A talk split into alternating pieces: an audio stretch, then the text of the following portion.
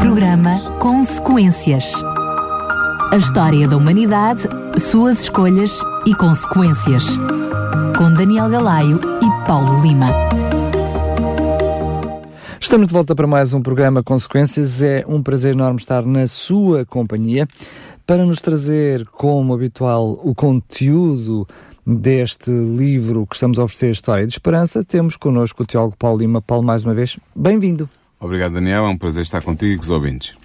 Relembramos então que este programa Consequências relata uh, e conta um pouquinho os diferentes capítulos do livro História de Esperança, mas que na realidade uh, tem como base o texto bíblico, que aliás todos os programas são precisamente acompanhados por aquilo que a Bíblia um, nos diz. Este livro apenas Uh, nos dá um, mais um ou outro pormenor que acrescenta, enfim, uh, a parte histórica que, enfim, depois sabemos também que a conhecemos ao relato bíblico e isso traz-nos de uma forma fantástica, diria eu, uma ideia um, sobre o que realmente aconteceu. Colocamos nós lá um pouquinho a viver as próprias histórias e relembro, se quiser receber também este livro gratuitamente e quiser acompanhar o programa, basta entrar em contato connosco, teremos todo o prazer em lhe oferecer uh, o livro História de Esperança.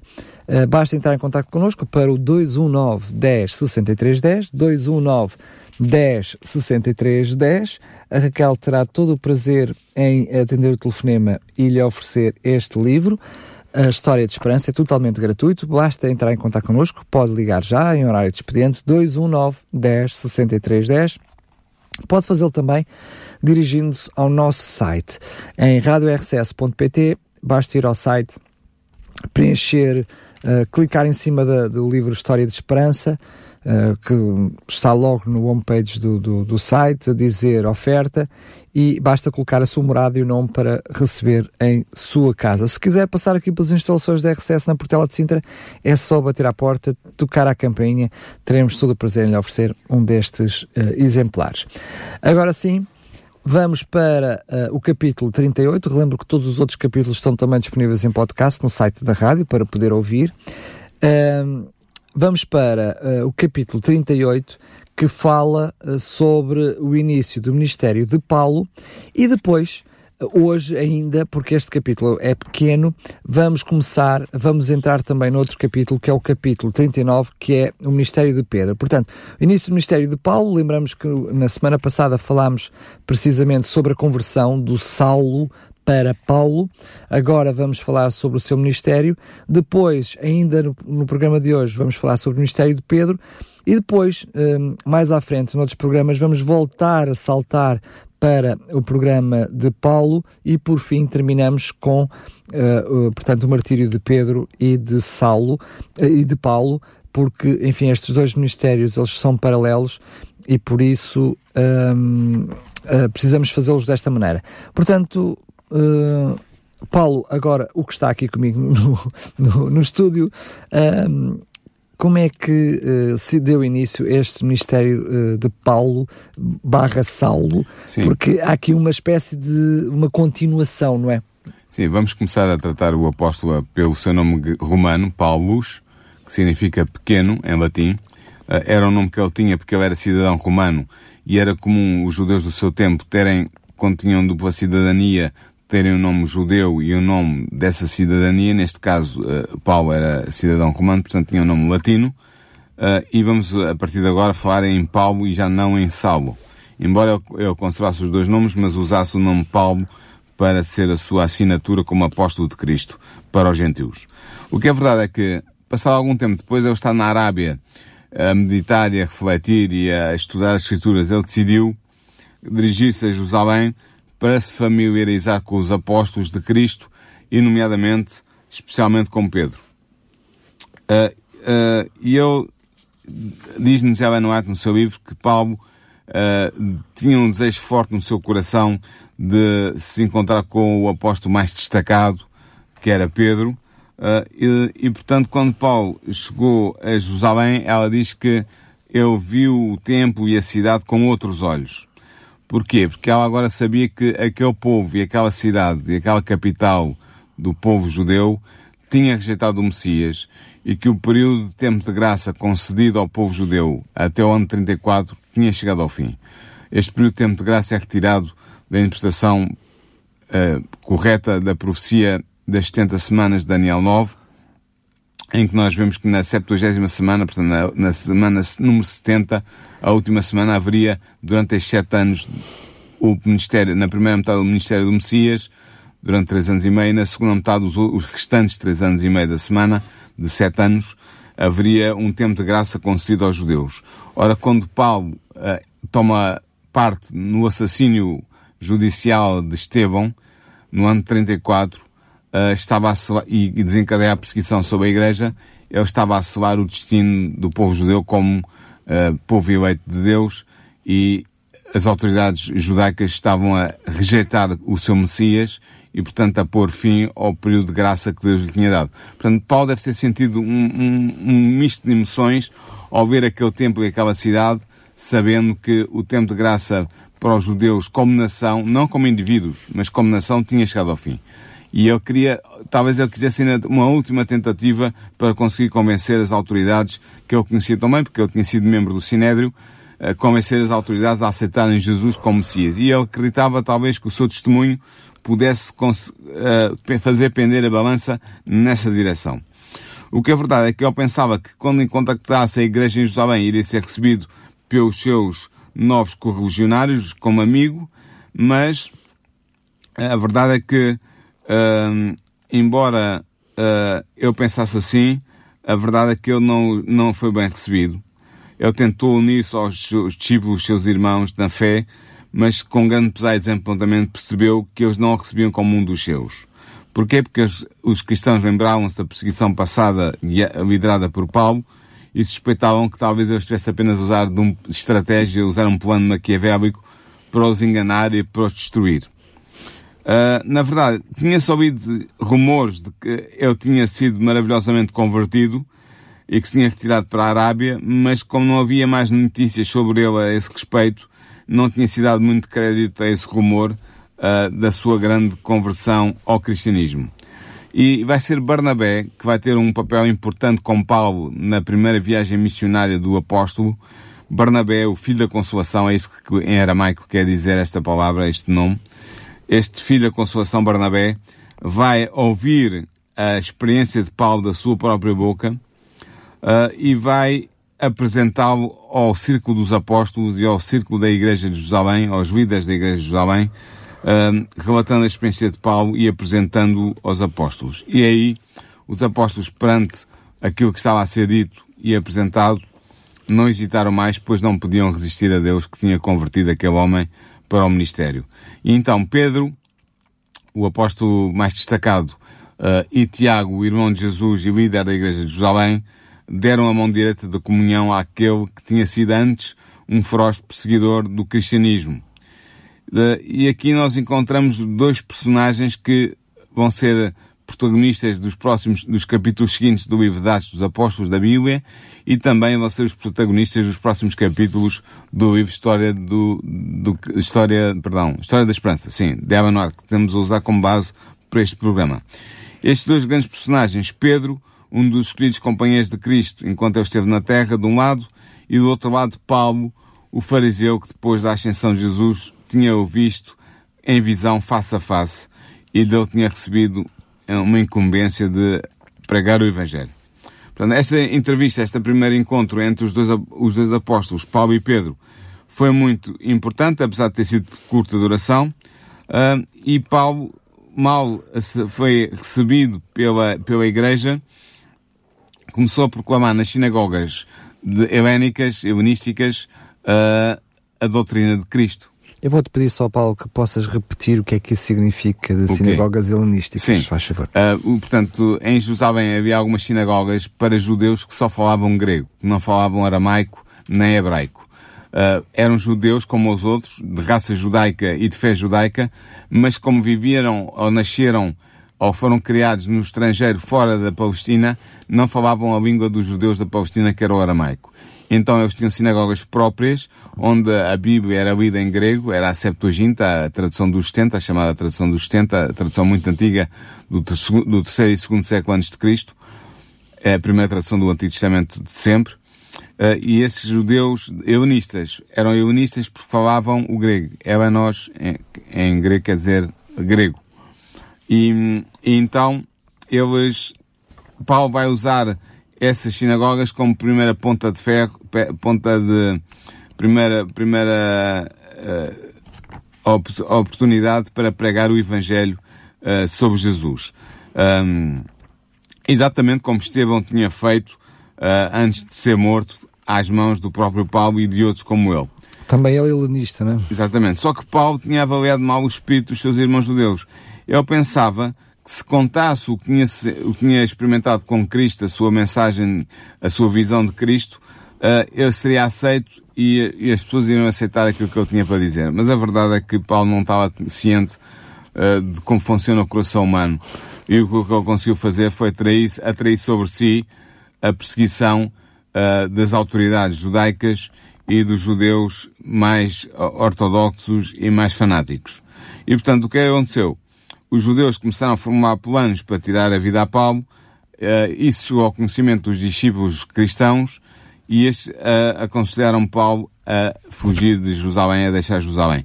Paulo esteve cerca de 15 dias em Jerusalém durante este período de tempo em que aconteceu estes factos que eu estou a narrar. Paulo não queria fugir porque parecia que covardia fugir de Jerusalém. No entanto, Jesus vai-lhe aparecer em visão quando ele estava no templo a orar fervorosamente com uma mensagem. Essa mensagem está em Atos 22, 18 e são palavras de Cristo e são as seguintes. Dá-te pressa e saia apressadamente Jerusalém, porque não receberão o teu testemunho acerca de mim. E Paulo não estava disposto a fazer isso e vai responder a Jesus em Atos 22, 19 e 20, Senhor, eles bem sabem que eu avançava na prisão e aceitava nas sinagogas os que criam em ti. E quando o sangue de Estevão, tua testemunha, se derramava, também eu estava presente e consentia na sua morte e guardava os vestidos dos que o matavam. Mas Jesus vai responder, logo a seguir no versículo 21, Vai, porque te hei de enviar aos gentios de longe. Ou seja, Jesus tinha um plano para a vida de Paulo, não era que ele perecesse às mãos dos judeus fanáticos de Jerusalém, havia outros apóstolos para Jerusalém e para os judeus. Jesus tinha um plano especial para Paulo, queria que ele fosse apóstolo dos gentios enviado às praias mais distantes da costa do Mediterrâneo para pregar o Evangelho e levar a mensagem de Cristo ao mundo. E, portanto, um, Paulo fugiu ao fim dos 15 dias em Jerusalém e, e essa partida de Paulo suspendeu por algum tempo a violenta oposição dos judeus à Igreja e a Igreja teve um período de paz, de descanso, onde foram acrescentados mais crentes para a fortalecer. Entramos agora no ministério de Pedro, que, como tu dizes, uh, ocorre paralelo ao ministério de Paulo, portanto nós aqui vamos passar ao ministério de Pedro, não porque eu fosse... É, vamos fazer aqui um parênteses para falarmos um pouco do ministério de Pedro, porque este ministério é importante. Cronologicamente ele até é anterior ao do Paulo, portanto... É, é, não é anterior, é, sim, começa antes começa do Paulo. Começa antes do Paulo sim, e depois seguem paralelos, Exatamente, claro. é isso mesmo. Só que uh, o ministério de Pedro é interessante porque uh, Pedro, saindo de Jerusalém, começou fazer uma, uma, uma viagem junto à costa do Mediterrâneo da Palestina uh, e, e foi parar a Lídia, onde curou um homem chamado Enéas, que de oito anos tinha estado de cama com paralisia. Uh, e isso foi muito importante para o desenvolvimento da obra cristã e da mensagem cristã naquela, naquela região e naquela cidade de Lida. Só que nessa altura, em Jope, havia uma mulher cristã chamada Tabita ou Dorcas. Uh, Tabita e Dorcas querem dizer a mesma coisa, uma em grego e outra em aramaico, significam a gazela. E Dorcas tinha sido uma discípula de Jesus muito destacada.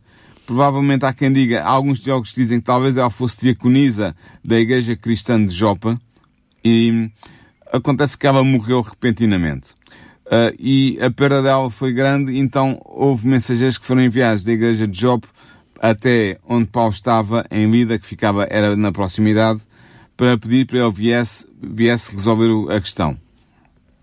É, é possível até que estes mensageiros tenham saído antes de Tabita ter morrido, pedindo ao apóstolo para a vir curar, mas quando chegaram lá ela já tinha morrido. Jo, jo, Pedro levantou-se, foi com eles e dirigiu-se à cidade de Jope, onde encontrou Tabita ou Dorcas morta na sua cama, já preparada para ser enterrada. Os judeus normalmente não enterravam, em Jerusalém os enterros eram no, mesmo dia da morte, para não, uh, para não tornar impura a cidade, mas em, fora de Jerusalém, os judeus levavam sempre dois a três dias para enterrar a pessoa falecida, para não se dar o caso da pessoa ter tido apenas uma perda de consciência ou qualquer coisa e não se correr o risco de enterrar alguém vivo. Então, uh, Dorcas estava à espera a para certidão ser... de óbito só vinha dois ou três dias Sim. depois.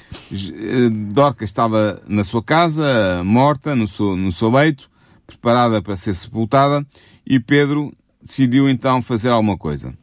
Ele mandou sair do quarto toda a gente, ajoelhou-se e começou a orar fervorosamente a Deus para que Deus restituísse a vida e a saúde ao corpo de Dorcas. E em Atos 9, 40 e 41, descreve-nos o que é que ele disse e o que é que ele fez de maneira sucinta. Diz assim, e voltando-se para o corpo, disse, Tabita, levanta-te. E ela abriu os olhos, e vendo Pedro, assentou-se. E ele, dando-lhe a mão, a levantou, e chamando os santos e as viúvas, apresentou-lhe viva. Como tu podes imaginar rapidamente e, e, e sem pensar muito, esta obra, trazer um morto à vida, foi um meio de converter muita gente em Job uh, à fé de Jesus e, e foi um impulso decisivo dado à fé cristã naquele lugar. Quando as pessoas souberam que um homem tinha ressuscitado alguém que estava morto já há, há pelo menos dois dias, realmente teve um impacto muito grande naquela região. Uh, e, e, Pedro depois prosseguiu, mas um, ele aguardou, aguardou ainda um pouco uh, ali onde eu estava, e vai, vai ser neste momento que, ao mesmo tempo, vai haver uma experiência muito interessante e muito importante para o desenvolvimento do cristianismo naquela época uh, e que faz, e essa experiência, de alguma maneira, permite que nós, eu e tu, que estamos aqui, os nossos ouvintes que estão a ouvir, tenhamos recebido o Evangelho. Porquê? Porque esta experiência é a experiência do centurião Cornélio que vai abrir as portas da igreja aos não-judeus. Vai ser o primeiro caso de conversão e de batismo do não-judeu e por isso a importância de abrir o Evangelho e, a, e, o cristianismo aos não-judeus, dos quais eu e tu fazemos parte. Claro que temos que juntar aqui também, de uma forma paralela, o ministério do Paulo, que se centrou precisamente na conversão e chamando como os não-judeus também filhos de Deus. Ou seja, Deus vai se aproveitar de dois homens para paralela, paralelamente trazer a mensagem presente que era necessária para aquela altura, não é? Exatamente. Portanto, este Cornélio era um centurião. Um centurião era um oficial do exército romano que comandava uma centúria. A centúria, ao longo dos tempos, variou entre 60 a, 10, a 100 soldados. E, portanto, este homem era um homem com alguma responsabilidade militar, eh, era centurião romano, era, era, era cidadão romano, e ele era centurião da corte segunda itálica a corte chamada italiana. Esta corte era um, um corpo de soldados com à volta de mil homens, uh, eram auxiliares, não eram soldados regulares, eram soldados auxiliares e seriam arqueiros, soldados arqueiros. E uh, um, Cornélio era um dos líderes, um dos oficiais desta corte segunda itálica. E acontece, acontece que este homem era um homem temente a Deus, com toda a sua casa, piedoso, que não só orava continuamente a Deus, mas que também dava esmolas, fazia o bem a quem podia. Uh, e embora fosse romano, ele tinha-se familiarizado com o verdadeiro Deus, com o Deus Criador, que era adorado pelos judeus, e tinha renunciado à idolatria. Portanto, ele era uma pessoa obediente à vontade de Deus, que adorava Deus com um coração sincero. Ele não era circuncidado, portanto, ele não era prosélito, não era um gentil convertido ao judaísmo a 100%, digamos assim, uh, e por isso era considerado pelos judeus em geral como sendo imundo, porque era um gentil. No entanto, ele apoiava a causa judaica com doações e com, com auxílio que ele julgava conveniente e podia prestar. Uh, e, embora ele estivesse à espera do Messias, como estavam os, os, os judeus em geral, uh, este homem era o que se chamava na altura um temente a Deus. O que é que é isto? Era alguém que cria no único Deus verdadeiro, no Criador dos céus e da terra, no Deus do judaísmo, o Deus judeu, que o reverenciava, que o acolhia como seu Deus, procurava viver segundo o seu conselho em todos os assuntos da sua vida, mas que não tinha dado o passo da conversão final, que era a circuncisão, no caso dos homens, e não se regia inteiramente por todas as regras e regulamentos que o judaísmo implicava para aqueles que aderiam a, essa fé, à fé judaica. Portanto, estes tementes a Deus estavam espalhados por todo o Mediterrâneo, onde quer que houvessem judeus e sinagogas judaicas, havia homens e mulheres que eram tementes a Deus, portanto, pessoas de origem gentia, que frequentavam a sinagoga, que liam e ouviam ler a Bíblia Sagrada, nomeadamente na versão dos 70, na versão grega do Antigo Testamento, como já referi há bocado, uh, e que adoravam Deus e que procuravam viver sob os grandes princípios do judaísmo, uh, observando os Dez Mandamentos, uh,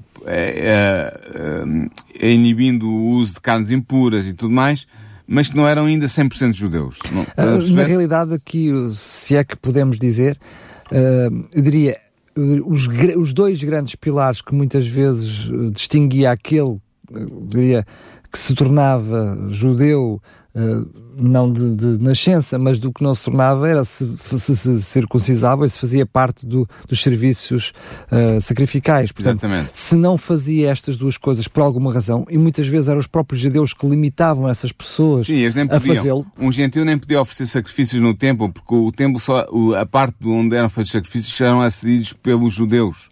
Portanto, se tu eras gentil mesmo que fosse um temente a Deus, um adorador do Deus verdadeiro, não podias oferecer sacrifícios. Mas podia ser circuncidado. Não, isso era, se circuncidaste, tornavas-te um prosélito, um E- judeu convertido. Exatamente. Portanto, Mas não era o caso de Cornélio. Eu, estou a fazer exatamente essa separação, Exatamente. ou seja, porque o caso de Cornélio é um caso de muitas outras pessoas espalhadas Na, naquela eh, altura, naquela pelo altura. todo o Mediterrâneo, sim. Por algumas razões, muitas vezes até por culpa dos próprios judeus, Sim. que, eh, eles acabavam por não circuncidar e, portanto, não fazer parte do, de todo o povo. sistema de sacrifícios, e depois eram considerados tementes a Deus, eh, mas não eram os deuses. Sim, eram, eram- vamos dizer que eram, eram crentes no judaísmo de segunda categoria. Exatamente. É a segunda e eram classe. tratados como, Sim, como eram tal. tratados um com um certo paternalismo e tudo mais. Mas o que vai acontecer de interessante é que à hora nona em que ele estava a fazer a oração, que era a hora da oração do templo, e onde era oferecido o primeiro, o primeiro sacrifício ahm, na manhã, ahm, no templo, eu estava a orar, Cornélio estava a, orar e Deus enviou a mensageiro celeste, um anjo,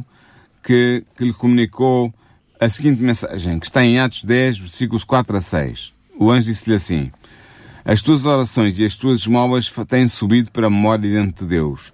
Agora, pois, envia homens a Jope e manda chamar Simão, que tem por sobrenome Pedro.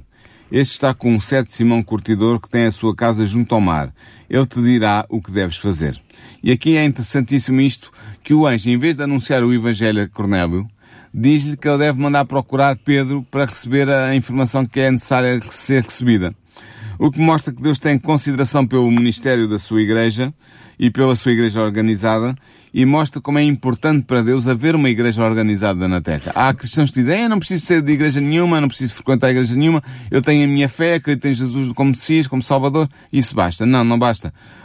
Mostra-se claramente aqui que Deus quer colocar, quer colocar em relação a Cornélio com a sua igreja e quer que seja a igreja de, de Jesus na terra a comunicar a mensagem cristã e o evangelho a este homem. Eu diria que não é apenas um capricho de Deus, uh, é uma necessidade que todos nós temos de nos envolver no Evangelho, para a nossa Sim. salvação pessoal. Exatamente. E, portanto, como Deus sabe que nós precisamos de nos envolver no Evangelho, faz parte do crescimento espiritual, Deus permite que o ser humano seja ele porta-voz de outros, da mensagem para outros seres humanos. Exatamente, é isso mesmo. Mas Deus eh, está aqui, o anjo está aqui a dar uma mensagem a Cornélio, eh, mas Deus não fica por aqui. Deus está Não. a trabalhar em duas frentes, diria Exatamente. eu, não é? Portanto, Cornélio obedeceu eh, à mensagem que lhe foi dada e despachou imediatamente mensageiros, um, um- dois servos e um soldado piedoso que tinham o seu serviço, um soldado também era crente, para, em busca de Pedro a Jopa, que ficava mais ou menos a uma distância de um dia de caminho.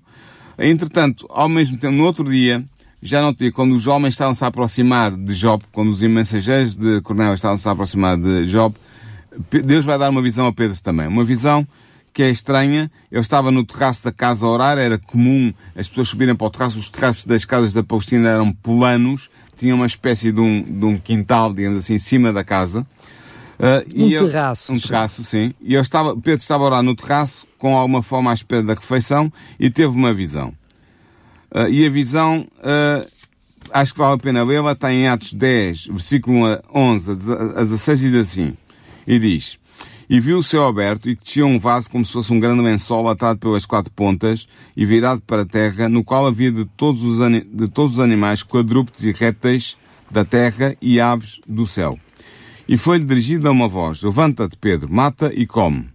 Mas Pedro disse, de modo nenhum, senhor, porque nunca comi coisa alguma comum e imunda. E segunda vez lhe disse a voz, não faças tu comum ao que Deus purificou. E aconteceu isto por três vezes e o vaso tornou-se a recolher no céu. Portanto, isto aqui, tá, não, acho que, claro, uh, um, Pedro vê vários animais, uns puros, outros impuros, todos misturados, é exigido para ele matar e comer, e ele diz que não, porque nunca comeu nada comum e imundo. Eu preciso só que é que é fazer uma pausa, até porque este texto, eu diria que de uma forma incompreensível, e vou fazer com toda a consciência uma grande redundância, mas é mesmo assim, de uma forma incompreensível, tem sido incompreendido durante muitos e muitos anos.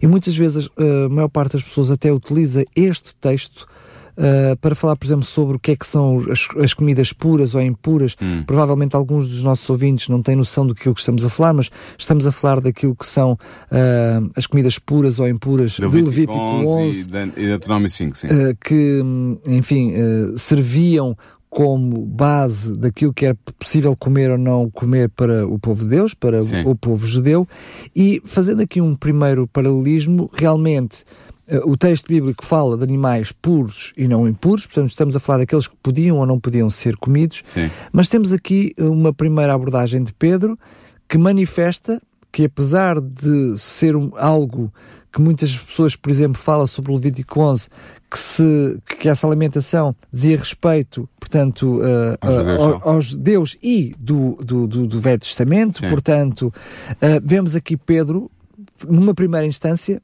a manifestar que ele, naquela altura, mesmo depois da morte de Jesus, continuava a considerar que uns eram puros, outros impuros, Sim, é? é assim, o comum e imundo, eh, em grego está koinos e akatartos. Koinos, comum, quer dizer há uma coisa que não é impura em si mesmo, por raiz, por exemplo, vamos pôr um, um, uma carne que fosse lícita de comer, que se pudesse comer segundo o Levítico 11, mas que teve em contacto com, por exemplo, com a idolatria, e tornou-se comum. Por exemplo, a carne de vaca. Carne de vaca. É um exemplo muito bom é disto, é, não é? Sim, podia, que se tivesse sido oferecido a um ídolo, por exemplo, tornava-se coinos, comum. E que ou também, seja, incapaz de ser comida. E, peço desculpa lá a redundância, mas e que também era comum ser oferecida, portanto, Sim, este, este, tipo de carne. Sim. Uh, Portanto, ou seja, não era proibida pelo texto de Levítico 11, mas tornava-se imprópria tornava por causa das associações que tinha com a idolatria. Correto, correto. E a catartos eram aquelas coisas que eram impuras em si mesmas. Por exemplo, a carne de porco é a catartos em si mesmo, é Portanto, estamos a falar de, do texto bíblico de Levítico 11, exatamente. na sua raiz. Agora, as pessoas dizem, ah, este texto vem mostrar que a, a, a distinção entre impuro e, e, e, puro, ou entre impuro e imundo, entre puro e imundo, uh, no toca à alimentação, deixou de fazer sentido. Mas isso não é verdade, porque uh, aqui não é disso que se está a falar. Deus está a usar uma imagem para mostrar a, a Pedro que ele não deveria fazer distinção entre judeus e não judeus no que tocava à pregação do Evangelho. Era, isso, era esse o objetivo de, de, deste símile, ou desta, desta metáfora visual que está na visão. Deixa-me só dizer isto. Eu sei que uh, nós vamos, certamente vais continuar a falar a história de Pedro, o encontro dele com Cornélio, vamos continuar por aí, mas só deixar aqui um parênteses para deixar uh, os nossos ouvintes com atenção. O Pedro tem tanta certeza do que tu estás a dizer, o próprio Pedro, que mais à frente é essa a explicação que o Pedro vai, vai, dar, aos discípulos. Mas voltemos então à cronologia do, dos Sim. factos. A visão de toda a espécie de animais vivos que ele vê era simplesmente uma ilustração que apresentava à sua mente a posição real dos gentios, que pela morte de Cristo foram tornados co-herdeiros com Israel de Deus, ou deixaram de ser comuns ou impuros e passaram a ser limpos aos olhos de Deus pela graças à morte de Cristo. Portanto, é, é, é, era isso que Deus queria transmitir à mente de Pedro. E não é por acaso que ele vai dizer, Pedro, depois de se encontrar com, com Cornélio, vai interpretar exatamente esta visão, dizendo que Deus quis me ensinar que não há nenhum homem impuro ou comum todos são limpos diante de Deus para receber o Evangelho. Até porque nós estamos a falar só das comidas. Só dele ir à casa de Cornélio. Sim, já, era, já estava a incorrer Já estava a incorrer. Portanto, os próprios discípulos, os restantes discípulos, vão acusar Pedro de ter uh, cometido pecado. Sim. E Pedro vai ter que explicar: atenção, algo se passou aqui. Eu recebi uma visão em que Deus me mostrou que não era pecado, não é? Exatamente. E ir à casa do Cornélio, claro. Na verdade era para Pedro, eh, formado no judaísmo, era uma ordem difícil que Deus dava, mas eh, Pedro não ousava agir de acordo com os seus próprios sentimentos e contrariar uma vontade expressa de Deus e por isso ele recebeu os emissários de Cornélio, agasalhou-os, acomodou-os durante aquela noite e no dia seguinte uh, decidiu partir com eles, mas vou com ele há seis, vou com ele seis companheiros cristãos judeus para serem testemunhas de tudo o que se ia passar. Eu, era uma prática também. Não, eu estava-se a, a, a cautelar porque eu já sabia que o que eu ia fazer iria levantar problemas na igreja e, portanto, eu precisava ter testemunhas de tudo o que ia acontecer. Então, ele vai visitar Cornélios. Cornélios, quando vê Pedro, lança-se aos seus pés numa atitude de reverência e de adoração. Pedro recusa essa adoração e diz, levanta-te, que eu também sou homem. E, portanto, esta é muito, uma parte aqui é muito interessante. Evan White faz a chamada de atenção. Se Pedro estivesse investido com a autoridade e a posição que lhe foram atribuídas pela Igreja Católica Romana, teria estimulado, em vez de reprimir, a veneração de Cornélio. Os assim chamados sucessores de Pedro, ou seja, os papas, exigem que reis e imperadores se curvem aos seus pés, mas o próprio Pedro declarou ser apenas um homem falível e pecador. E, portanto, Pedro vai receber a Cornélios, Cornélios vai explicar a visão que teve, Pedro vai explicar também a visão que teve, e vão entrar num, num, na, na, pregação do Evangelho. Pedro vai passar a Cornélios a informação que ele tem uh, como crente uh, em Jesus. Uh, e, portanto, isto vai ser um momento de troca de impressões entre Pedro e aquele grupo de pessoas que estavam ali, Cornélio e todos os seus amigos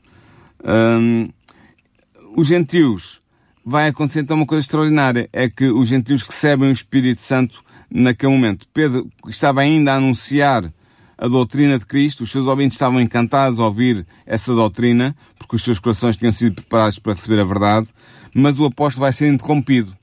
E vai ser interrompido pelo próprio Deus. Ou seja, o Espírito Santo vai descer sobre aquelas pessoas que estavam ali, tal como se tinha manifestado no dia de Pentecostes para os judeus uh, crentes em Cristo, vai descer sobre os gentios que estavam ali reunidos a ouvir o Evangelho, uh, e, e isso vai deixar espantados aqueles seis judeus que foram com Pedro acompanhá-lo para testemunhar de tudo e poderem relatar devidamente o que se tinha passado ao concílio em Jerusalém. Mas Paulo, é realmente nós precisamos uh, de perceber o contexto de, desta situação. Para Paulo já era estranho entrar naquela casa, estar uh, a falar com gentios. Sim. Uh, certamente uh, ele fala-nos de muitas pessoas que acompanhavam Cornélio. Cornélio deve ter chamado a sua família, sim, enfim, sim, os amigos, os amigos os, todos os, aqueles que ele queria que conhecessem uh, o Evangelho mensagem, e fossem sim. salvos por ela. Mas o que vem a seguir, quando Deus interrompe para derramar o Espírito Santo, eu acho que nem eles próprios estavam preparados para isso. Para nós, a esta distância, pode até parecer eh, normal falarmos sobre isso. Preparados. Mas verem alguém gentil receber o mesmo poder que eles receberam Sim. devia ser uh, arrebatador. Sim, Atos 10, 45, agora diz assim, e os fiéis que eram da circuncisão, todos quando tinham vindo com Pedro, maravilharam-se de que o dom do Espírito Santo se derramasse também sobre os gentios, porque os ouviam falar línguas e magnificar a Deus. Respondeu então Pedro, pode alguém porventura recusar a água para que não sejam batizados estes que também receberam como nós o Espírito Santo? E mandou que fossem batizados em nome do Senhor. Então rogaram-lhe que ficasse com eles por alguns dias. Portanto, Deus vai intervir aqui, porque vai ser necessário uma indicação sobrenatural de Deus para mostrar que aqueles homens e aquelas mulheres que estavam ali reunidos, gentios de, na, de nação, eram também dignos de receber o batismo e de fazer parte da Igreja de Deus. E por isso é que Deus vai intervir, dando-nos o Espírito Santo antes de eles serem batizados e não depois. O que é curioso, porque nós sabemos que João Batista batizava com água e ele anunciava aquele que haveria de vir, queria, bater, eh, queria batizar com o Espírito Santo. Exatamente. E nós vemos aqui uh, Deus a tomar a iniciativa, diria, de batizar estes seres humanos com o Espírito Santo para mostrar a Pedro que eles eram dignos de ser batizados pela água. Exatamente, com água, Fantástico. isso mesmo. Pedro vai depois regressar a Jerusalém e vai ter problemas, porque toda a gente vai, perguntar, vai interrogá-lo até agressivamente, porque é que ele fez uma coisa dessas de batizar gentios na Igreja de Cristo. Uh, e ele vai expor toda a questão, a visão que teve, a visão que, que o próprio Cornélio teve, a manifestação de Deus através do Espírito Santo derramado sobre aquelas pessoas e com as testemunhas que ele tinha levado os seus irmãos crentes judaicos que tinham acompanhado, uh, fica claro que Deus abriu a igreja até aos gentios. Uh, e, portanto, depois de ouvirem este relato, os discípulos em Jerusalém ficaram em silêncio e convenceram-se que a conduta de Pedro estava em direto cumprimento do plano de Deus e de que os velhos preconceitos e exclusivismos deviam ser inteiramente destruídos pelo Evangelho de Cristo. E este relato acaba em Atos 11, 18, com as seguintes palavras que são muito interessantes. E ouvindo estas coisas, apaziguaram-se e glorificaram a Deus, dizendo, na verdade, até aos gentios, Deus deu o arrependimento para a vida. Até aos gentios.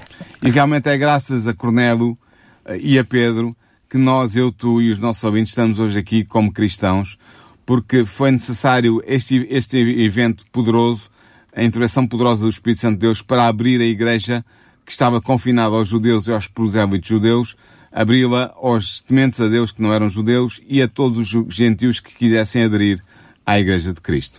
Deixa-me só fazer aqui uma observação, uh, porque, uh, para sublinhar um pouquinho aquilo que eu tinha dito no início. O próprio Pedro, quando chega à casa do Cornélio, em Atos 10, 28 e 29, uh, anima os nossos ouvintes uh, a verificar este texto. Uh, Pedro tem o cuidado de chegar ali e dizer: Bem, vocês sabem que não é lícito eu, eu, eu vir aqui. Uh, um varão judeu juntar-se, enfim, aos estrangeiros. Mas depois ele vai dizer estas palavras: Deus mostrou-me que a nenhum homem chame comum ou imundo. Portanto, Pedro está uh, claramente a, a, contar a Cornélio que o que Deus lhe disse não é o que é que ele devia comer ou não devia ou deixar comer. de comer. Era como se devia relacionar com os outros seres humanos. E portanto, eu estou aqui porque Deus me mostrou que Exatamente. eu podia estar aqui. Não é? Então isso mostra, como tu disseste há bocado muito bem, que a interpretação dessa visão dos animais puros e impuros que são descidos no tal lençol. Fazendo é literal a alimentação sim, não é, não é, não é uma questão, não tem a ver com a alimentação, tem a ver com a maneira como Pedro deveria tratar os seres humanos segundo os novos preceitos trazidos por Cristo. Bem, eh, nós eh, no próximo capítulo vamos eh, trazer mais um episódio que continuamos a falar de Pedro. Exatamente. O, te, o, o, título tem Pedro é libertado da prisão, o que significa que ele há de ter que lá ir parar, não é? Claro, vai. Vamos ver como e porquê. Mas não será, vamos fazer aqui uma, uma pausa para, uh, eu diria, este, estas duas segundas-feiras que vão intermear aqui estas festas, o Natal e também a passagem de ano. Portanto, literalmente, vamos libertar Pedro da prisão por já, só para o ano. Só para o ano, só para o ano, só para o ano. Quero dizer-vos para si que está desse lado dos microfones que se quiser oferecer até um livro destes, se quiser ter oportunidade, e até já tem um livro, mas de oferecer este livro a alguém que possa, enfim, trazer uma maior compreensão pelo relato bíblico, pelos episódios que aconteceram desde uh, lá atrás, desde o, do Gênesis até uh, quando Jesus virá na, na, segunda vinda, na realidade até anterior a isso, com a origem do pecado no céu, mas enfim, podemos uh, olhar para toda essa história de, na Terra, se quiser oferecer este livro, certamente uma bela prenda de Natal, entre em contato connosco para o 219 10 63 10 pode sugerir o livro também, pode solicitar o livro através do site da RCS, em radiorcs.pt e uh, clicar, portanto, em cima da capa do livro e colocar lá, preencher o formulário com o seu nome e a sua morada para o receber também comodamente em sua casa. Agora sim, Paulo, despeço-me. Até ao próximo programa. Bom Natal para ti e bom Natal para os nossos ouvintes. Consequências. A história da humanidade, suas escolhas e consequências com Daniel Galaio e Paulo Lima.